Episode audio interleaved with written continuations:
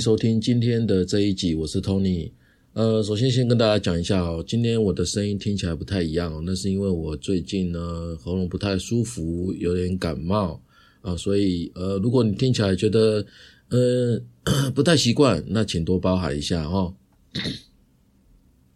你知道吗？十一月十五号的时候啊，全世界人口总数已经破八十亿了哦，好惊人的繁殖率有没有？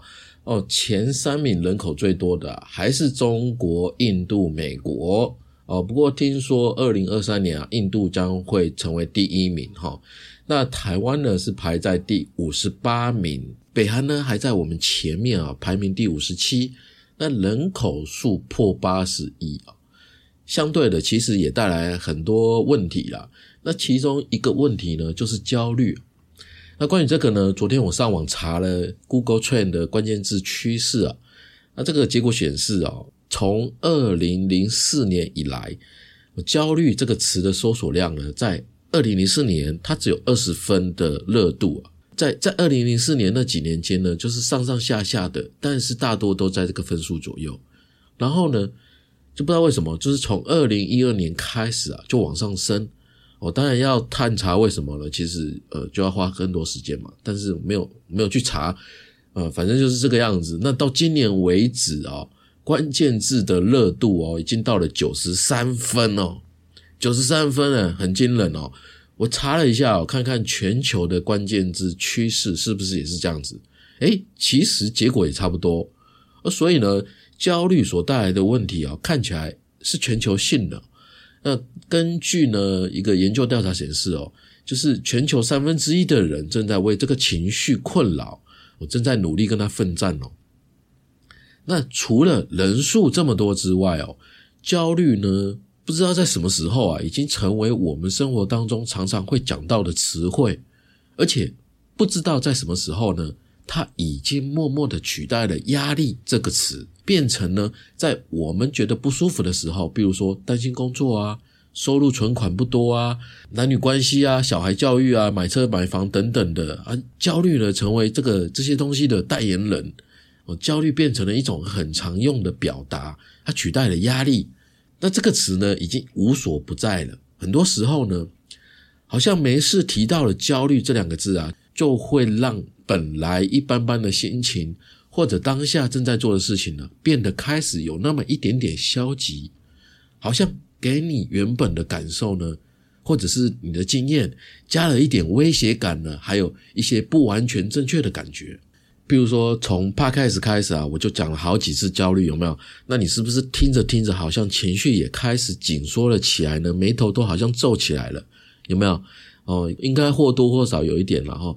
那其实呢，这个就很简单的证明了一件事情哦，人的言语啊，说话真的是有能量的。虽然说我们看不到，但是我们听得到；我们看不见摸不到，但是根据爱因斯坦的 E 等于 mc two 的职能转换公式来看哦，就是无形的言语哦，它会驱动了，或者说影响了你的意识跟感受，然后呢？它的表现形式啊，会转换成行为来展现它，所以这就是能量跟质量的转换哦。质量是我们看得见的，能量我们看不见嘛，所以这个就是转换，代表说它是的确是存在的。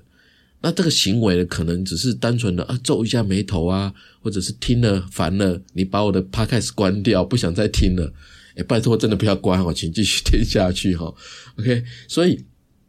我们平时啊，真的要足够有足够的觉察的能力哦，要有基本的自知之明呢，去知道自己平常都怎么说话的，怎么跟人家应对，怎怎么跟人家沟通的，我们的口头禅是什么的，我们听到一件事，哦，第一直觉通常是什么，我们通常会做什么样的选择？你要对自己呢有一个基本的认识哦。那如果你对自己讲话的方式、自己用字遣词的方式有意识到的话，其实基本上就可以有效的帮你降低，或者说是控制你自己的焦虑情绪了，或者甚至更多的负面的情绪哦。然后在 Google Trend 关键字相关的搜寻里面哦，焦虑还有症状这两个词的搜寻是最多的。这个其实就简单的代表了很多人在怀疑自己是不是得了焦虑症，或者可能身边的人有疑似焦虑症的状况，那就是自己呢，很多人他会自己啊就上网去查这些东西啊。那关于这个行为啊，其实呢，我有一点突然有灵感就是想要提醒大家，就是要注意小心染上疑病症这个症状。什么是疑病症呢？就是怀疑自己有病啊，怀怀疑自己得了忧郁症啊、焦虑症啊、边缘型人格啊，叭叭叭叭，或者是身体的病痛什么什么的，会给自己贴上标签。好，你越查一堆网络上的东西，你就知道的越多嘛，你就对这方面有更多的知识嘛。但是如果你没有一个好的心态基础，你就会不自觉的越怀疑自己有病。本来可能只是我有焦虑的情绪啊，它只是情绪而已，还不是症状。但有的人他就会越去看相关的知识啊，他就越怀疑自己就是这样，越怀疑，然后你就会越焦虑。哦，这个是一个循环的。那上上集我们不是有讲催眠暗示吗？我不知道你还记不记得？就催眠呢。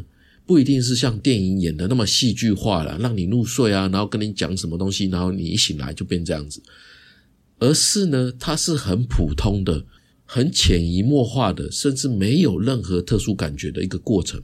也就是说，不管你查网络查的多勤劳，你读这相关的多少书，我上多少课，包括你听我的 podcast，那这些过程啊，或多或少。在自我暗示自己啊有焦虑症或者是某某症的这些可能是有很有可能性的哦，但是呢，其实这些根本都没有经过专业医生的诊断，所以如果你有关于焦虑或者是其他的情绪困扰，你要去注意医学上是有疑病症这种情况的。如果你真的困扰，你就去找医生，OK，这个是最简单跟直接的，有或者是没有嘛。哦，那疑病症呢，甚至严重到就是我去医院做了检查，医生都说你没有问题了，但是严重到你可能自己都不相信，然后一家又换一家的一直在检查，明明就没有查出什么严重的疾病，可是你就是一直看着，一直吃药，然后还会对这样的行为，对这样的自己产生罪恶感，认为自己在浪费医疗资源啊，然后反复的告诫自己不要再做这样的事情了。可是这个疑病症的症状还是在啊，它还是会让你持续的恐慌。那这个呢，就是长期以来的精神上太过于敏感，然后太容易的放大检视自己。那这种持续性的焦虑啊，你得不到疏解，然后得不到理解，那这种感觉呢，真的会让人很难受。因为长期的自我怀疑真的会很痛苦。那疑病症到底怎么办呢？有一个简单的方法了。但不是完全可以有效了，就是说，你把生活的节奏放慢一点，放慢一点，让自己轻松下来了，就是减少多工，不要让那自己一一个一个时间哦，就考虑一下要做这个，一下做那个，哦，就是减少多工，让自己放慢一点，一次只要做一件事情，一次只要做一件事情，就可以多少减缓这种状况。那至于细节怎么做啊？就要去检视每个人的生活当中想要跟需要，然后在这个上面的时间分割了。OK，基本上这个概念呢，就是大概是这样。这个是疑病症，我喝口水哈。好，然后呢是焦虑症，这个疑病症呢往往会伴随焦虑症哦，这两个哈是好兄弟了。那焦虑症呢，其实啊最常见，它比忧郁症还有跟成瘾的问题啊，还要更常见。那发病率呢？其实，在我们这个年纪哦，就是二十多到四十的人最多。那数据呢，是每年持续上升的哦。但是问题来了，我们要进入今天的主题了。焦虑呢，其实根本就没有你想象中的那么有害，它反而对我们是很有利的。哎，你听到这个怎么可能呢？焦虑出现就很不舒服啊，怎么会对我们有利呢？哎，你想一下哈，我举个例子哈，假设你有上健身房哈，你有做重量训练，那做重量训练是不是就是啊，那拿很重的东西，对不对？那拿很重的东西会不会很舒服？不会啊。你体温期会很好吗？不会啊。举大重量很痛苦，好不好？那个过程，你知道肌肉是怎么变大的吗？我我解释给你听，肌肉变大的过程呢，它基本上就是透过撕裂你的肌肉组织，撕裂哦，撕裂你的肌肉组织，然后组织被撕裂了嘛，所以它会除了再生，它有肌肉是会再生的，它会再生之外呢，还会增长。那增长是因为要让你的肌肉变得更大。更有能力，你才能够去承受哦，你刚刚的那种大重量哦，他在预备你再次面对这种大重量的能力，所以这个撕裂呢是一个必须的过程。诶，这么说是不是好像很有道理？那焦虑呢，其实就好像是肌肉撕裂的过程一样哦，它只是一个情绪过程，情绪过程哦，但是很讽刺的哦，大数据嘛。焦虑越多，哦，代表它越有人口市场，它有人口的流量，有人口流量，那是不是就有商机？哎，你要这么想，就是现在其实啊，市面上已经有数十种的焦虑症的疗法了，然后还有很多抗焦虑的药物啊、书籍啊、啊影片啊、演讲啊等等的，然后有很多的科学研究啊，在研究焦虑症。你看哦。全球有数亿人的这个人口在有这个状况，被这个焦虑症困扰，然后有这么多的医学疗法，他们当然都可以帮助到人哦，对不对？但是为什么为什么人数没有降低，数字没有受到控制，而且小孩跟大人的患病率反而持续的上升？刚刚有说，现在估计全球将近三分之一的人都在跟焦虑拉扯。当然说你会觉得啊，这是很多原因呐，社会变迁呐，疫情的关系才爆多人这样子之类的，对，没有错，大环境当然有影响，对不对？但是啊，这个啊，有一个原因大家都没想到，其实跟前面所说的暗示啊也有关系哦。那这个呢，就不得不提到一本书哈，这本书今年五月才出版的，中文还没有。这本书呢，英文叫《Future Tense》。作者是 Tracy Dennis Tiwari。那 Tracy Dennis Tiwari 博士呢，是纽约市立大学心理学跟神经科学的教授。他专门研究情绪调节，还有在心理健康跟疾病当中的这个相互作用，特别关注焦虑跟注意力偏差，还有儿童情绪发展这一块。那研究这块的专家其实有很多啊。那 Tiwari 博士呢，有什么特别的呢？简单讲呢，就是他对时代的变化很有敏锐度哦。他的研究角度呢，是从网络社交媒体去切入，去研究手机、网络社交媒体对大人还有他们的小孩之间的情绪功能影响。也因为这样子啊，他的研究呢，常常在《纽约时报》啊、《华尔街日报》啊去发表。然后呢，就是在这个领域呢，是一个说话很有重量的角色，就对了。那 t i w a 博士说：“哦，其中一个被大家忽略的，但是有很大影响的原因是，哦，焦虑被宣传成疾病的认知是错误的，然后这种错误的认知正在伤害我们。哎，这不得了！哦！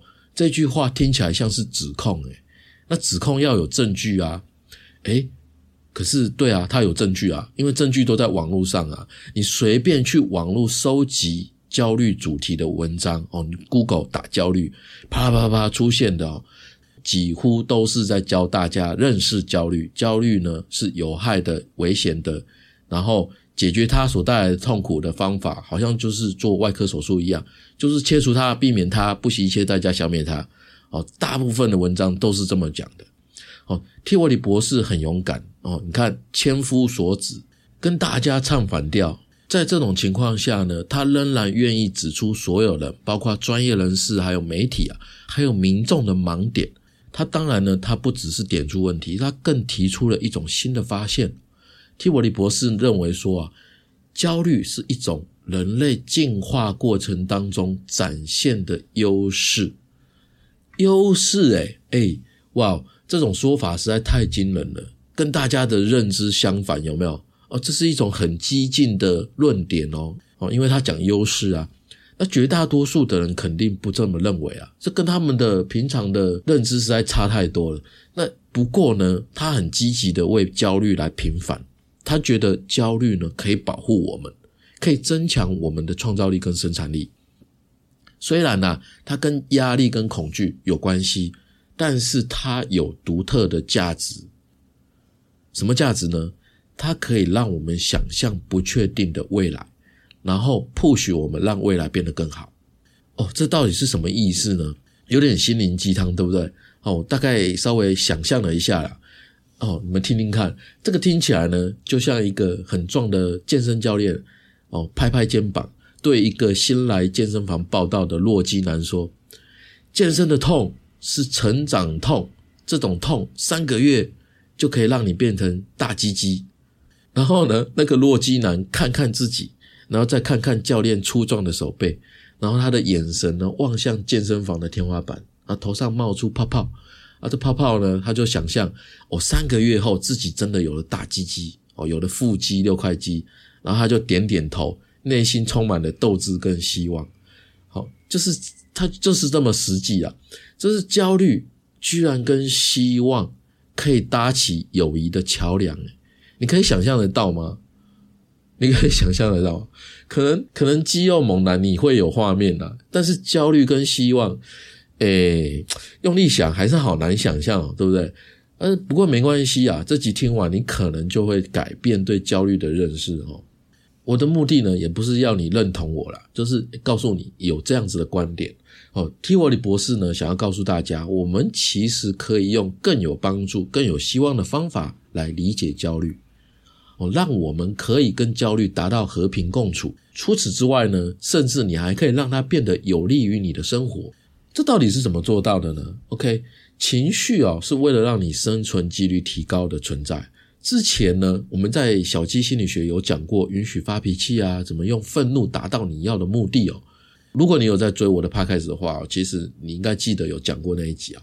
那情绪呢是生存的工具哦。你看哦，以前原始人要躲恐龙，对不对？人类很弱小啊，他要害怕，害怕才会跑得快啊。但是软脚的能开卡白招北亏耶，就会被吃掉，有没有？要适者生存啊。那经过数十万年的进化，哦，情绪是用来保护人类的，跟确保人类这个物种。可以繁衍的存在，它是有存在的意义的。确实啊，你看今年人类总总数人口总数都破八十亿了，所以认真的仔细想一想哦，情绪确实让我们生存的很好。不过呢，情绪呢其实有提供我们两个很难发现的特征，我们通常都不会注意到，那就是第一个是资讯，第二个是准备。我来解释一下哈。我们以焦虑这个情绪来讲，焦虑呢提供了资讯，而且呢是偏向未来的不确定性资讯，让我们来为将来做准备。好，进一步解释啊，因为不确定，所以坏事可能发生嘛，好事也可能发生嘛。那人类天生就不喜欢不确定啊，不喜欢未知啊，所以为了降低不确定性，我们就会运用大脑去预测。即将会发生什么？哦，可能会发生什么？然后先想象下一步该怎么办？哦，我们再进一步来举例好了，就是譬如说，COVID-19，我们等待核酸测试的结果是一条还是两条？我们在等待的过程，我们就会想说啊，我等下是要居家隔离，还是要在，还是没有事要去上班，对不对？哦，就是两条路嘛。哦，或者是说未婚怀孕。哦，整天想吐，好像有了，所以呢，买个验孕棒去厕所做一下测验。那等待的时候，头脑胡思乱想的，他会跟我求婚吗？还是搞消失呢？我还不想当妈妈啊！哦，脑袋就那边想很多，想下一步到底会发生什么？到底是我有了还是没有？我如果有了怎么办呢？噼里啪啦就会想一堆，想一堆哦。还有在公司准备跟老板做简报。那结果可能会被老板称赞哦，你这个简报做的真棒，不错，那下去做，或者被批的一文不值，被骂，或者呢会觉得老板说，哎，还有地方的不足，所以呢，给你指点一下，修改一下之后再简报一次。那不管怎么样呢，这都产生了下一步所需要的资讯，然后让我们去做准备，继续进行下去。就像这个样子哦，这个举例应该算清楚了哈。反正呢，焦虑呢提供了未来的不确定性资讯，让我们为将来做下一步的准备。它其实就有这两个特征：资讯跟准备这两个特征。那从生活当中，从工作当中，从人际交往，其实都是这个样子。那我们从个人放大到社会来看哦，焦虑其实也是文明的创造者之一哦。你看，人类从一九四三年二次世界大战到现在，其实也不过才八十年。八十年说短不短，说长也不长啊。那你看，社会科技发展的背后推手，其实就是军事科技。哦，新的科技拿到战场上去试，以前打仗要靠人数啊，那很花钱呢。哦，所以就是政府要降低军队的伤亡，跟降低花钱嘛，就降低成本嘛。所以呢，他就要投入研发。研发出有杀伤力又精准的武武器啊，不用花多少人。那成功之后呢，投入到战场上面，那这个研发的单位哦，这个商家呢，他就会把这个技术啊再降维，我就是就是在降低功能啦，然后变成民间的产品，推到民间去赚钱哦，变成商品哦，这个就是大大致上是这个样。科技的发展其实大致上都是这样子，大部分呢。那以前战争是比数量嘛，对不对？就是军队啊、人数啊、枪支的数数量啊、坦克的数量、飞机的数量啊。可是现在的战争已经不用这样子了，现在战争是用无人机，对不对？人都还没看见，就咻就死得莫名其妙的。表面上是科技对科技、国家对国家之间的竞争，但其实背后的原因哦，就是国家。对自己的实力上面的焦虑，对自己国家的实力上面的焦虑，在 push 政府呢，随时保持警惕，避免被侵略，所以我们才会不断的积极研发各种技术，然后将技术的可能性变成现实。哦，有没有？你看哦，其实就是焦虑在 push 我们前进的。哦，焦虑不仅有创造力，还有专注力，还有高效率的解决问题能力。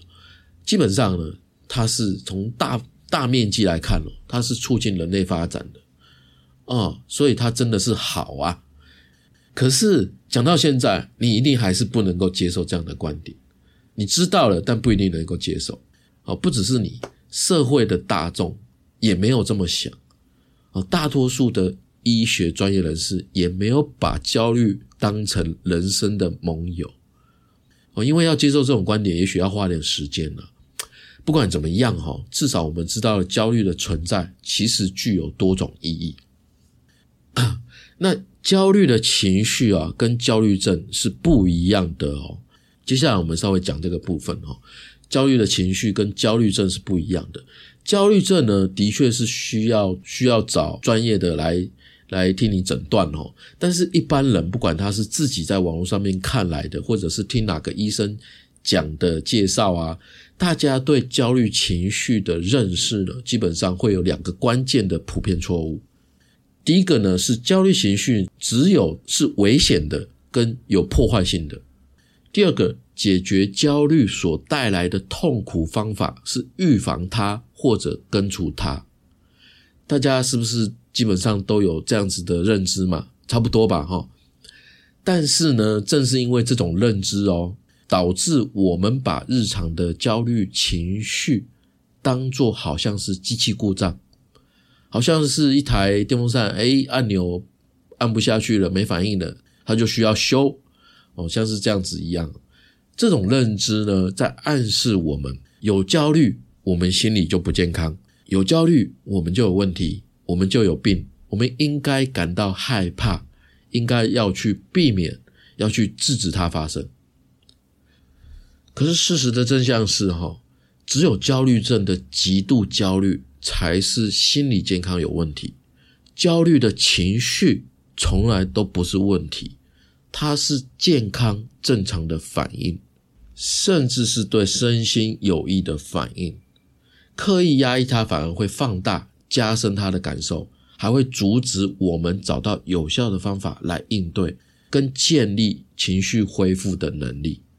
那也因为这种外来灌输的错误认知，我们会看不到它原本的好，结果呢就造成情绪上的恶性循环，然后真的从情绪问题变成疾病问题。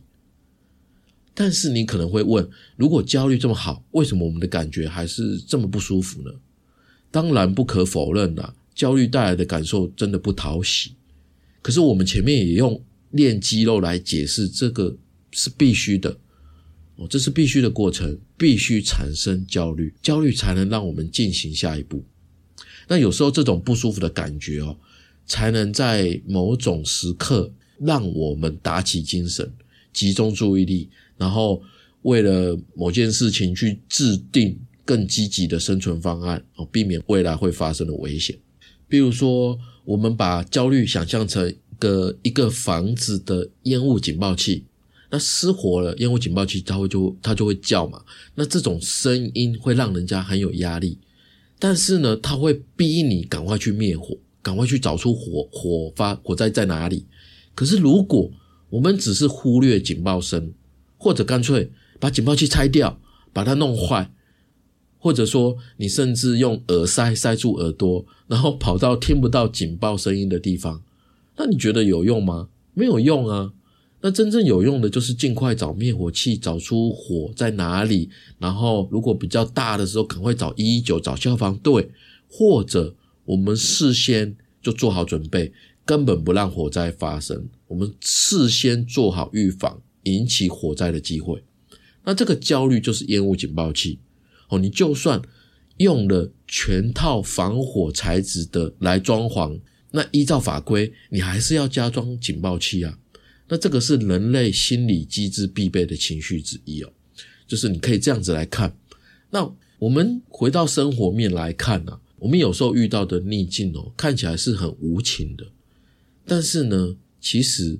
这种无情哦，是友情，因为我们爱自己，我们没有放弃自己，所以焦虑来的时候，它是爱自己的讯号，它是这样的存在，所以我们要重新学会正确的焦虑，正确的焦虑 ing 啊，进行式啊，生活当中有时候有一些事情真的会让我们喘不过气，生活真的不太容易，不轻松啊。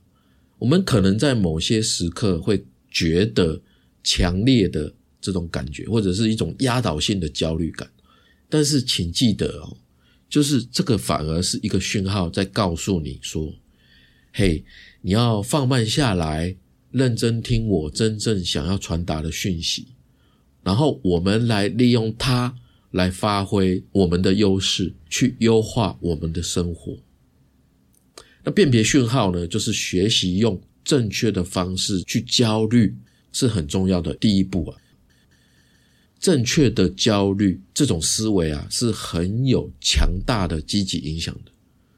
哦，哈佛有一项研究哦，他们找了一组有社交焦虑的人，就是社恐啊，哦，然后要求他们做一个会让他们有压力的事情。那这个事情是什么呢？这个事情哦，真的是很逼死人。这个事情就是在没有时间准备的情况下，在有评审的台上发表公开演讲。哦，你可能觉得还好，但是对社交焦虑的人，这简直是一个很可怕、很有压力的事情哦。但是呢，当然也不是没有任何准备的，让他们就直接推上行星台啊。他们会被提醒要把他们的焦虑。刻意想象成这是他们准备好接受的挑战，而不是求救信号。结果呢？这一组社交焦虑的人，在这种极大的压力下，哈，用研究者说刻意想象的方法，居然表现得更好。他们更专注的投入，他们更有自信，更更少焦虑。然后他们，你看焦虑其实心跳会比较快。哦，他们的心率居然更稳定，血压更低，哎，怎么会这个样子呢？哇，真的想不到，这个只有他们自己知道。反正呢，就是每个人多了一种豁出去的气势，基本上大家都是这个气势。这代表呢，当我们正确的焦虑的时候啊，我们就有机会利用它来增强自己。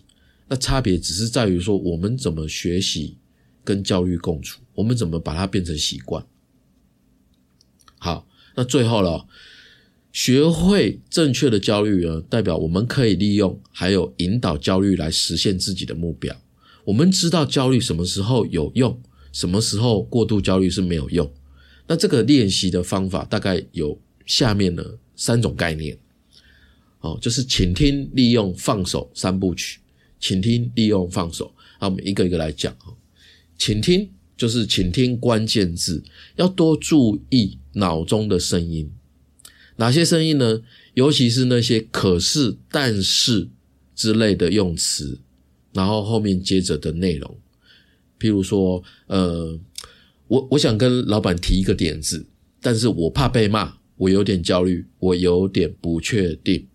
哦，前面是做什么事情，但是我后面是想象的，自己的想象。哦，就是但是可是，那前面说焦虑有助于提高我们的注意力啊，动力啊。哦，为了达到这个目的啊，焦虑必须让我们觉得不舒服，对不对？这样的话，我们才能够注意，还有去倾听他告诉我们的内容。有些当然是会给我们压力，有些会觉得害怕，有些甚至会让我们想要逃避嘛。哦，没有关系，但是就是我们去注意关键字。那第二个呢，就是利用。好，接下来呢，就是当你找到那些关键字的时候，写下来。哦，如果你有有办法的话，你就写下来。我们要把焦虑导向追求目标，我们要把焦点呢转换去优先考虑目标，重心放在目标就对了。我们要把焦虑转换成勇气，OK？那你你就是，但是可是后面怎么写？哦，你可以写，所以我可以怎么做？比如说刚刚的例子，我想跟老板提一个点子，但是我怕被骂，我有点焦虑，有点不确定，所以我可以先想好，老板等一下会问什么，准备好答案再去提。哎。这么一来，这个句式就完成了哦，有没有？它就是前面只是但是可是只是想到一半，所以后面还有。哦你看，把这个句子完成，这样一来，焦虑是不是就可以激发我们的动力，变成释放我们力量的一个一个一个来源了吗？对不对？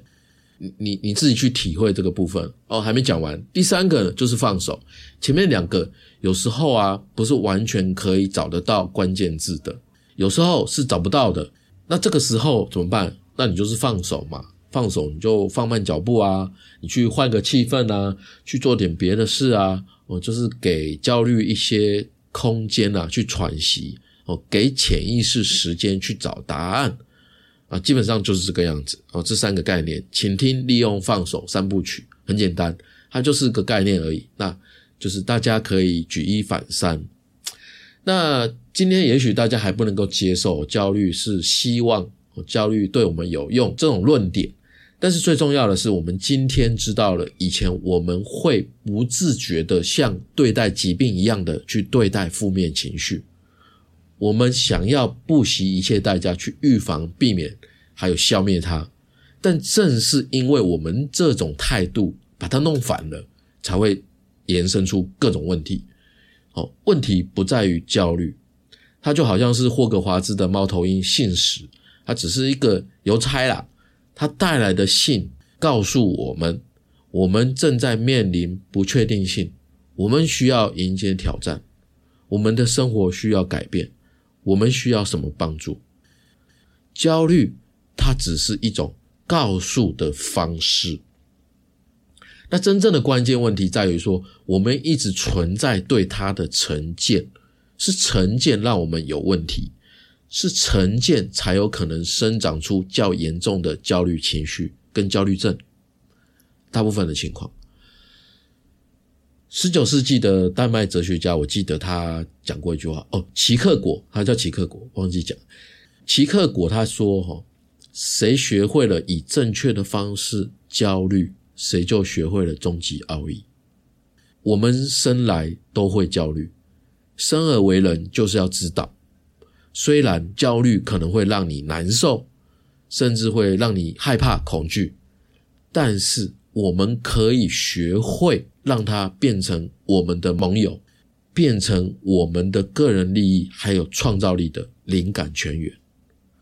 当我们学会正确应对焦虑的时候，其实也就学会了拯救你自己。好的，这是今天这一集，这是我自己的新的笔记，分享给你。如果你喜欢，请记得帮我留五颗星文字评价，也欢迎你跟我留言分享。如果可以的话，也请赞助我五十块一杯下午茶。你的任何一种支持都是我持续创作的动力。如果你的工作职涯、人生需要解惑、需要解决，可以在好好听你说的官网随时都可以跟我预约。我们今天就到这边，下周三晚上七点，小伙伴们不要错过喽！拜拜，再见。